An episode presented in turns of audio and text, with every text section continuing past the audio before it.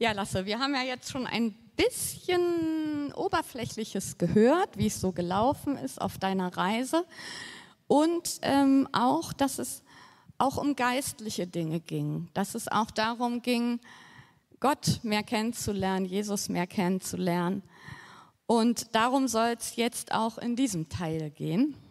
Und ich möchte dich nochmal so bitten, dass du so die fünf besten Sachen äh, sagst, die du in Afrika einfach toll fandst. Ja, sehr gerne. Ähm, ja, wenn mich, ich, mich, mir wurden ja schon mehrmals solche Fragen gestellt, gerade als ich so frisch wiederkam, was ich so erlebt habe. Erzähl mal in fünf Minuten. Ähm, ja, was mir aber mit am ersten immer einfällt, ähm, es liegt gar nicht so sehr an Afrika, sondern ähm, ich war, als ich nach Afrika geflogen bin, gerade drei Monate recht frisch mit meiner jetzigen Frau zusammen. Und ähm, es war natürlich schon eine schwierige Herausforderung für uns und das wussten wir ja vorher. Und dann hatte uns eine Freundin empfohlen, sich zum Beten zur selben Uhrzeit zu treffen. Und das ist ähm, die erste Sache, die ich gerne nennen würde. Das ist unser Gebetsdate gewesen. Und wir haben uns einmal die Woche halt zur selben Uhrzeit, jeweils da, wo wir halt waren, hingesetzt und haben für uns und für den anderen gebetet. Und wir fühlten uns einfach in dieser Zeit immer sehr verbunden. Und ähm, ich würde im Nachhinein sagen, dass wir das ohne das Gebetsdate diese Zeit nicht so gut gemeistert hätten und dass sich das oft auch wirklich so angefühlt hat, als hätte ich Zeit mit Ankatrin verbracht. Ähm, einfach weil wir zur selben Zeit gebetet haben und dadurch ähm, eine echte Verbindung erlebt haben. Die zweite Sache ist, da würde ich gerne was aus meinem Tagebuch äh, vorlesen. Ich habe ähm, nämlich es tatsächlich geschafft, jeden Tag von meinem Tag aufzuschreiben, was ich so erlebt habe, was ich gefühlt habe, was wir gemacht haben, damit man am Ende ähm, sowas im Gottesdienst vorlesen kann. genau dafür. Ähm, und zwar geht es genau um Minimalismus. Man hätte den Punkt auch bei den fünf schlechtesten Sachen, die du erlebt hast, äh, vielleicht notieren können. Für mich war das aber tatsächlich auch meistens ein positiver Punkt. Ähm, damit man davon ein Bild bekommt, äh, lese ich jetzt vor. Seit wir hier sind, haben sich unsere Umstände plötzlich vermindert. Ich dachte, Lesotho wäre minimal, aber hier ist es noch viel minimaler. Wir haben wirklich Wassermangel. Zum Duschen benutzen wir das Wasser, womit wir sonst nur die Toilette spülen. In einem 10-Liter-Eimer kann man schon nicht mehr durch das Wasser sehen, weil es zu dreckig ist. Es funktioniert. Wir sind erfrischt und stinken nicht mehr, aber es ist eine große Überwindung, das Gesicht damit zu waschen. Das Trinkwasser stinkt, wenn es nach ein paar Stunden in meiner Flasche äh, gestanden hat. Und uns wurde aber versichert, dass es trinkbar ist. Wir haben kein Wasser für Geschirr und Kleidung. In den zehn Tagen kann ich also nicht mal waschen. Für mein Geschirr benutze ich mein, einen Schluck Wasser und meine Finger. Mein Handtuch zum Abtrocknen. Die Dusche existiert hier gar nicht mehr. Sobald es dunkel ist, duschen wir hinter der Kirche im Freien. Dass man ein Bild davon bekommt. Das war nicht immer so schlimm. Das klingt sehr positiv, ja. Das Gute daran war wirklich dieser Fokus auf sich selber und sich selbst da so kennenzulernen, ohne all das zu haben, was sich sonst zu Hause ablenkt. Ähm, ich habe das oft echt genossen, weil man da wirklich einfach nichts anderes übrig hatte, zeitweise, außer dort einfach zu sein. Du musst dich halt irgendwie mit irgendwas beschäftigen, aber viel gibt es halt nicht. Und ähm, das bringt einen selber für sich so nah zu sich selbst, dass man zum Beispiel überhaupt sich selbst in solchen Situationen kennenlernt, dass ich das ähm, unter den fünf besten Sachen notiert habe. Ja. Ähm, der dritte Punkt sind ähm, viele große und kleine Wunder, äh, die wir erlebt haben. Eine kurze Anekdote dazu. Da waren wir auf dem Rückweg im Auto. Wir saßen auch generell zu elf ähm, in einem Fünfsitzer-Auto und äh, auf den Schoßen der anderen da waren wir auf einer ähm, zweispurigen Spra Straße es ging schon alle Kontrollleuchten, die wir hier in Deutschland kennen, wahrscheinlich in diesem Auto an. Es hatte sich auch nicht mehr ganz so gut angehört. Der Fahrer meinte immer, it's all good, it's all good, ist alles gut, ist alles gut, kein Problem. Und auf einmal macht es dann so einen Ruck und dann blieben wir stehen. Und dann ähm, ja, da haben wir alle dafür gebetet, dass das Auto irgendwie wieder angeht. Und ähm, der erste Gang hat dann wieder funktioniert. Dann sind wir mit dem ersten Gang noch 20 Minuten nach Hause gefahren. Ähm, genau, das sind schöne kleine Momente, die für mich auch immer so ein bisschen das Gefühl von Afrika widerspiegeln. Der nächste Punkt, dazu habe ich ein Video mitgebracht.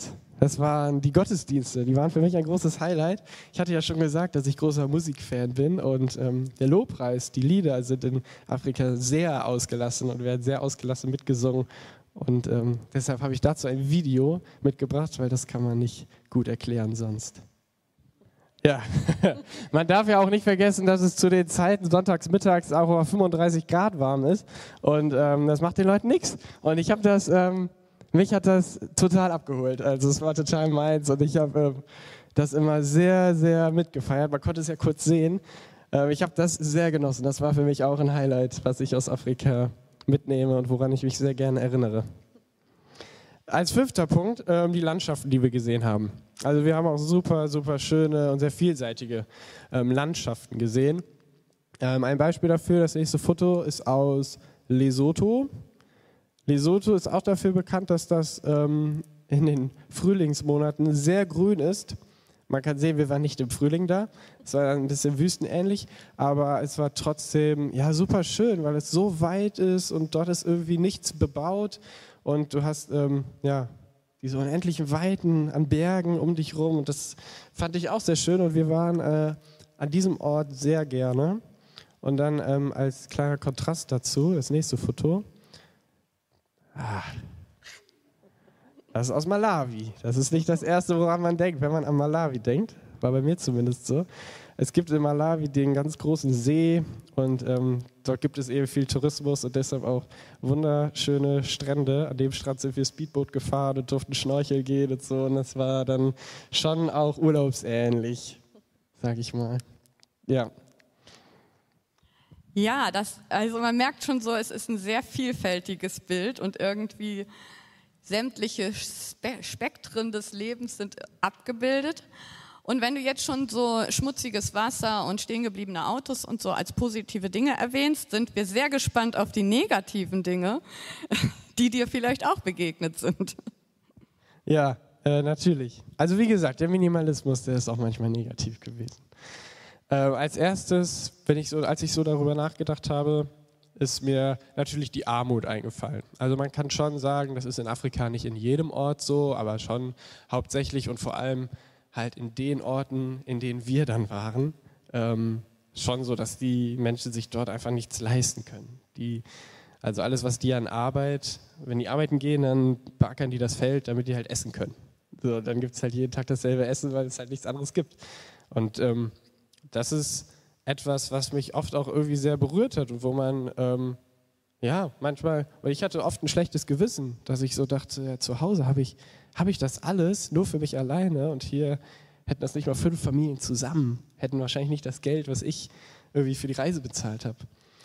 Ähm, und äh, so ein, ja, so, so, der krasseste Punkt für mich war in Sambia, da gab es viele Straßenkinder, die wir besucht haben, die waren teilweise sechs, sieben, acht und alle drogenabhängig. Und es ähm, kommt halt daher, dass diese Droge, die die da konsumieren, das Hungergefühl unterdrückt. Das heißt, sie haben halt so viel Hunger, dass sie Drogen nehmen, damit die den Hunger nicht fühlen und sind dann drogenabhängig, weil sie nichts zu essen haben. Und wenn du sowas siehst, dann ja, kann man sich manchmal nicht vorstellen, dass diese zwei Welten auf dieser einen Welt passieren. Also ich habe mich oft gefühlt, als wäre ich, als komme ich von einem anderen Planeten zu Hause. Das, ähm, das war schon sehr krass und das ist auch oft ein, einfach ein sehr, ja, sehr bedrückendes Gefühl. Ich kann mich auch, ähm, das ist jetzt wieder nicht ganz so schlimm, die Stimmung hebt sich wieder ein bisschen. Eine Busfahrt, wir sind sehr viel Bus gefahren. Also wir sind Busfahrten gefahren, die fliegen andere Leute. Da waren wir 15 Stunden im Bus, waren mal 20 Stunden im Bus. Ah, ich kann mich an eine Busfahrt erinnern, das war ganz, ganz schlimm für mich. Da weißt du schon vorher, du sitzt da 15 Stunden und dann merkst du, dein Sitz ist schon feucht. Dann denkst du, ja, scheiße feuchter Sitz, 15 Stunden. Das, das war mir so unangenehm. Und dann hatte der Bus, Ich glaube, es ist in Afrika auch so ein Ding. Einfach die ganze Zeit laute Musik gespielt. So afrikanische Musik, wie wir es gerade gehört haben. Das ist ja im Gottesdienst ziemlich cool. Aber 15 Stunden im Bus willst du das nicht die ganze Zeit auf den Ohren haben. Und ich hatte nichts, um das irgendwie abzuschirmen. Und das war, das, das ging auch echt hart an die Nerven. Ähm, zum dritten Punkt habe ich wieder einen Auszug aus meinem Tagebuch, nämlich ähm, das Waschen. Also es war schon so, dass ich in der Zeit keine Waschmaschine gesehen habe. Wir können da auch das nächste Foto zeigen. Da sieht man eine solche Situation. Da sitze ich wieder ähm, mit James. Ja, wir sitzen da vor einem Eimer Wasser und dann gibt es Spülmittel. Und ähm, dann habe ich einen Fehler begangen. Den werdet ihr ziemlich schnell feststellen. Vorher schon bei der Planung. Ich habe heute wieder gewaschen. Und das hat mich an das Ende meiner Nerven gebracht. Ich habe fast nur weiße Socken, ich habe fast nur weiße T-Shirts und es ist unmöglich, die wieder weiß zu waschen. Es geht einfach nicht. Das hat mich echt Nerven gekostet. Ja, das war ähm, beim Packen eine dumme Idee. Ich fand weiß cool, weiße Socken gekauft. Und dann äh, gerade im zweiten Outreach, da waren wir in Lesotho, da ist überall nur Sand und es war alles rot. Und das dann alles mit so einer, ja, ihr, ihr kennt ja diese harten Seifen, ne? so eine Gallseife oder so dann alles, was du mit hast, einmal durchwaschen. Ätzend. Äh, das, ich, äh, das hat mich wirklich oft ja, an den Rand gebracht, tatsächlich. Es gibt zum nächsten Punkt auch ein äh, Foto. Spannend. Ja, das war unser Frühstück. Das sieht jetzt erstmal nicht so schlecht aus, aber das war halt auch das Frühstück von jedem Tag. Und dann ist es irgendwann ja, schon ermüdend und ich bin eigentlich einer, der sehr gerne frühstückt. Da dann nicht mehr. Man kann auch sehen, ne, wir haben das in der Pfanne gemacht und dann halt auch direkt aus der Pfanne gegessen, weil das dann auch besser ist, als nochmal seine Schüssel dreckig zu machen und dann wieder zu spülen. Ohne Wasser ist das ähm, alles ein bisschen blöd. Das ist so ein Pulver, das macht man einfach mit heißem Wasser, schüttet man das auf und dann wird das ein bisschen dick. Und dann ähm, kann man das schon genießen. Ja, aber es, also es war ein generelles, das hat sich so durchgezogen. Wir sehen ein Bild weiter, ähm, ein ganz typisches Abendessen. Das ist halt, ähm, das sind so ganz kleine Fischchen. Das Grüne ist Kohl und das Weiße, das hat in Afrika äh, verschiedene Namen, je nach Land. Das wurde bei uns immer Papp genannt. Ähm, das ist so ein Maismehl. Das funktioniert ähnlich wie dieses Frühstück. Das ist so ein pulverartig und dann kochst du das auf und dann wird das halt dick und pappig. Und ja, traditionell isst man das auch mit Fingern. Das hat ein bisschen Spaß gemacht, muss ich zugeben. Aber ja, es war schon für mich ähm, auch manchmal schwierig, jeden Tag über drei Monate dasselbe Essen zu essen. Und oft hast du tatsächlich lieber ein bisschen weniger gegessen, als du Hunger hattest, weil du einfach das Essen nicht mehr sehen konntest. Ähm, der fünfte Punkt leitet schön auch in die nächste Frage über, ähm, dass ich einfach viele, viele harte Proben oder ich hatte das Gefühl, auf viele harte Proben gestellt zu werden in der Zeit. Ähm, ich habe in der Zeit, wir sprachen ja über den Minimalismus, ähm, einfach so viel Zeit nachzudenken über sich, über seine Vergangenheit. Und auf einmal kommen halt Sachen hoch, von denen du dachtest, dass die längst vorbei wären. Und dann fällt dir auf, die sind echt noch gar nicht vorbei und die beeinflussen dich noch total und halt auch total negativ. Und es war einfach super schwer, das erstmal auszuhalten, dass du weißt, dass es jetzt so ist. Und halt auch das immer wieder zu lösen, weil du schon irgendwo alleine bist. Natürlich hast du deine Gruppe, aber du willst ja mit deiner Gruppe, die du dann nach äh, drei Wochen lang kennst, ja nicht ähm, alle deine Sachen aus der Vergangenheit irgendwie besprechen. Und ähm, das war einfach etwas, was genauso gut vielleicht auch auf der positiven Liste hätte aufzufinden sein können. Aber es ist einfach was super Anstrengendes und ähm, Schwieriges, vieles, was man über sich selbst dann irgendwie akzeptieren muss. Ja, ich finde, es kommt so ein bisschen rüber, dass diese ganzen negativen und auch schon die positiven Dinge waren so, dass das in, sich in ganz unterschiedlichen Ebenen abspielt irgendwie. Dass manches ist einfach nur nervig, manches ist vielleicht, weil wir ganz anders leben, wie täglich das gleiche Essen, dass käme bei uns nicht vor. Das ist halt dadurch einfach schwierig auszuhalten und manches geht einem vielleicht auch so wirklich an die Nieren wie diese Armut und wie das, was du eben erzählt hast. Hast du so gemerkt, dass du irgendwann auch mal so an deine Grenzen gekommen bist? Ja, so. also es gab, ähm, davon möchte ich äh, jetzt erzählen. Es gab einen Punkt, der für mich so die, die größte Herausforderung von dieser ganzen Reise war. Ähm, ja, ich weiß auch gar nicht, ob das gut oder schlecht ist, aber es ist mir direkt nach zwei Wochen passiert. Ich bin jetzt zwei Wochen da, wir hatten noch keinen Outreach und ich denke, ich bin schon an meinen Grenzen. Ähm, ich möchte gar nicht im Detail, ich habe mich vorher entschieden, das nicht im Detail zu erklären, ich möchte nur deutlich machen, was diese Krise für mich bedeutet hat. Ähm, ich hatte schon äh, erzählt, dass ich zu der Zeit eben drei Monate gerade frisch mit meiner Freundin zusammen war. Ich habe sie heute geheiratet, also es hat ein Happy End. Aber ähm, es war für mich einfach eine Situation, wo du, wenn du frisch in einer Beziehung bist, die meiste Angst hast, dass es halt wieder kaputt geht. So, das war bei, zumindest bei mir so. Ich habe die Erfahrung gemacht, dass es bei mir auch oft vorher schon ähm, kaputt gegangen ist eben. Und meine größte Angst war einfach nur, dass das irgendwie kaputt geht. Und nach zwei Wochen komme ich in diese Situation und alles, was ich befürchten muss, dass diese Beziehung kaputt geht. Und du fängst einfach an, so fassungslos über dich selbst zu sein. Dass, also ich habe mich in dieser Zeit die ganze Zeit einfach nur gefragt, wie kann das sein? Lasse, das kann nicht dein Ernst sein.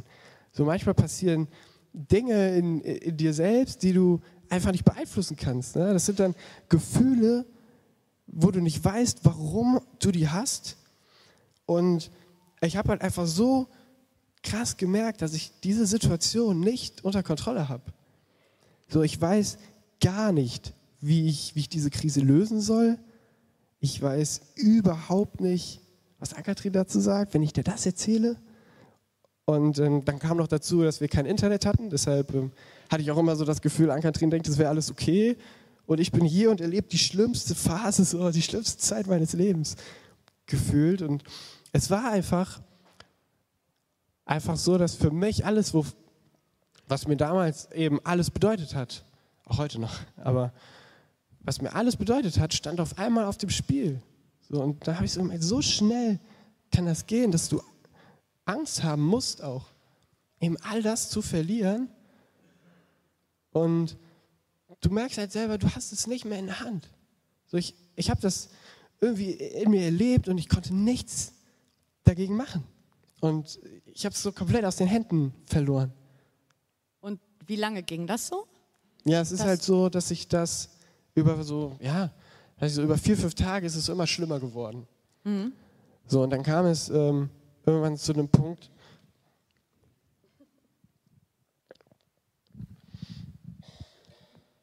dass, dass es halt so schlimm geworden ist, dass ich wusste, es muss irgendwas passieren, aber ich wusste halt absolut nicht was. Ich hatte schon erzählt, in den ersten zwei Wochen war das. Und ähm, das war halt auch die Zeit, wo wir so geistliche Übungen gemacht haben mit, wir üben, Gottes Stimme zu hören. Ich habe in der Zeit nichts gehört. Also ich habe jeden Tag stundenlang an, an meinem Spot, an meinem Platz da gesessen. Also einfach nichts. So, ich, ich, hatte halt nichts von Gott. Und dann dachte ich halt, die ganze Zeit fragst du dich tagelang, warum? Und du kannst es nicht glauben. Und was ist dann passiert? Ich hatte dann das Glück, dass eine unserer Leiterinnen ähm, mir das an einem Tag angesehen hat, dass es mir nicht gut geht. Und ähm, sie hatte mich dann gefragt, was mit mir sei. Und ähm, dann dachte ich, ja, ich jetzt, irgendwie kann es jetzt eh nicht mehr schlimmer werden, dann kann ich es dir auch erzählen. Und dann ähm, habe ich mit ihr darüber gesprochen und ich habe ihr halt erzählt, was bei mir los ist. Und äh, ich habe ihr halt auch erzählt, dass ich seit Tagen probiere, irgendwas von Gott zu hören, so dass mir hilft. Und ich habe wirklich noch nie so viel Zeit im Gebet und in stiller Zeit und Lobpreis und Bibellesen, was man alles machen kann, äh, verbracht wie in der Zeit, aber es hat halt einfach nichts gebracht. So. Nichts. Und ich habe halt auch da meiner Leiterin Debbie gesagt, dass ich höre nichts. So, ich weiß nicht, wie oft ich noch fragen soll, aber ich höre halt nichts. Und ich muss halt irgendwann jetzt mal was hören, weil sonst ist halt ein bisschen vorbei. Ähm ja, meine Leiterin hatte da mit mir gebetet und hatte mir danach gesagt, frag Gott nochmal, ich glaube, du hörst jetzt was. Ich so, oh, okay. habe ich wieder Blut geleckt, dann bin ich direkt rausgegangen, da wo ich dann immer saß zum Beten. Und ähm, ja, ich habe halt wieder die ganze Zeit gebetet und habe wieder nichts gehört. So, dann habe ich halt irgendwie, ja, ich habe nicht aufgegeben, aber ich dachte halt, okay, ähm, dann höre ich halt nochmal meine Worship-Playlist. Ne? Also ich Ich hatte vorher zu Hause mir eine Liste runtergeladen mit allen Lobpreisliedern, die ich halt so kenne und die ich mag. Und diese Liste kannte ich halt auch in- und auswendig. Und ich hatte ja in der Zeit kein Internet. Das heißt, was anderes konnte ich halt auch nicht hören. Und das klingt schon irgendwie so, als hättest du doch was anderes gehört. Genau. es ist dann zu diesem großen Wunder gekommen, dass mein Handy ein Lied abspielt, das ich nicht kenne. Ähm, ich glaube, viele von euch kennen den Flugmodus im Handy. Ja, der Flugmodus bedeutet, die macht man an, wenn man fliegt. Da hat man keine Verbindungen zu nichts. Man hat da kein Internet, man kann keine Lieder runterladen und man kann auch keine Lieder aus dem Internet hören, sondern du hast halt nur das, was du vorher runtergeladen hast. Ich war in diesem Flugmodus und ich höre halt so meine Lieder, die ich alle kenne und auf einmal kommt ein Lied. Ich so, hä? Das kenne ich nicht. So, da war ein Lied mir von meinem Handy abgespielt worden, was ich nicht kannte. Und dieses Lied würden wir gerne hören. Und das Lied möchte ich euch auch vorsingen.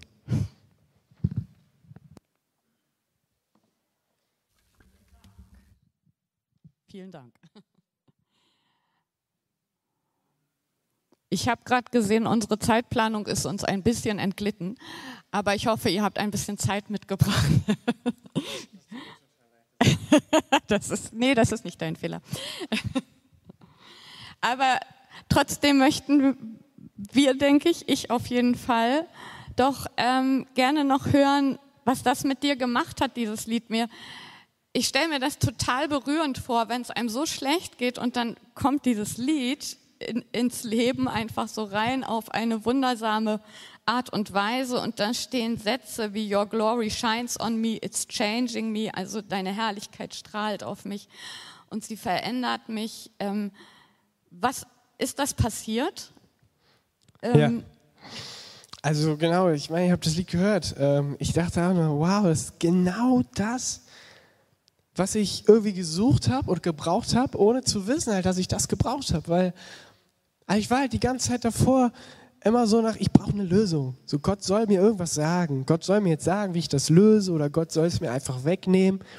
Aber ich merke immer wieder, dass Gott so nicht ist, sondern dass in diesen Situationen Gott einfach nur zu dir sagt, ich, ich bin bei dir. Hast du das vergessen? Ich habe in der Zeit mich an die Geschichte erinnert mit den Jüngern, die auf den Sturm fahren oder auf den See fahren und dann in den Sturm geraten. Und obwohl Jesus in diesem Boot liegt, ich meine, er schläft, aber er ist da. Trotzdem haben sie so eine krasse Angst davor, unterzugehen. Und ich habe mich da komplett wiedererkannt. Also ich dachte, ich weiß ganz genau, seit, seit ich lebe, weiß ich, dass Jesus in meinem Leben ist. Und trotzdem habe ich doch bei jedem Sturm wieder Angst, unterzugehen. Und in dem Moment wusste ich einfach, dass, dass es meine Antwort braucht. Nicht die von Gott, dass ich sagen muss, nein, Gott, du stehst über allem. Gott muss, muss einfach das Zentrum in meinem Leben sein, damit ich solche Dinge überlebe. Damit ich in diesen Stürmen nicht untergehe. Und dann habe ich so, äh, im Nachhinein ne, fällt dir ja so viel auf, wie du so merkst, du wolltest von Gott eine Antwort und am Ende habe ich Gott meine Antwort gegeben. Und ich weiß, und Gott hat es mir nicht genommen. Gott kommt nicht einfach daher und schmeißt dir so die Lösung hin, sondern Gott kommt zu dir und sagt, ich bin bei dir. Und so von meiner Liebe kommst du nicht weg. Kannst machen, was du willst, aber vertrau mir, dass ich in deinem Boot liege, wenn du durch Sturm fährst. Und ähm, weiter fand ich sehr schön, hat mich ein Lied vom Singkreis in, ist, in, ist, mir in den Kopf gekommen. Ja, das fand ich selber sehr interessant, weil ich dachte, wow, okay, ein Lied vom Singkreis, aber es war genau meine Entscheidung, die sich seit diesem Tag eben auch mein Leben geändert hat. Liebe Gott, den Herrn der Welt. Mit deinem Herzen, mit deinem Verstand. Und das war halt in dieser Situation meine Lösung für meine Krise war nicht, Jesus hat mir geantwortet und hat mir gesagt, was ich machen soll, sondern meine Lösung war, ich stelle mein Gott in das Zentrum meines Lebens und dann wird sich der Sturm legen und der Sturm hat sich gelegt. Heißt das, die Krise war plötzlich weg? In, in dem Fall war es tatsächlich ähm, recht plötzlich, sage ich mal. Denn in dem Moment, wo ich entschieden habe, ich habe Gott gesagt, ich verspreche dir, du stehst über allem, ich werde dich nie wieder runtersetzen. und ähm, du, du musst das Zentrum in meinem Leben werden. Ähm, es war tatsächlich so, dass die Krise, die ich in mir hatte, ein Stück weit durchlebt habe. Schön. Ich denke, das kann wirklich Mut machen und ich merke, ich, ich lerne etwas von meinem Sohn. Und das finde ich ist, ist, ein großes Geschenk. Ähm, wir wollen dieses Lied, das der Lasse angesprochen hat, ähm, zusammen singen. Und ähm, ich lade euch ein, mitzusingen. Ich weiß gar nicht, den Text haben wir nicht, weil, glaube ich, oder? Weil wir das als Liedvortrag geplant haben. Aber es ist, äh, ach, es ist doch da.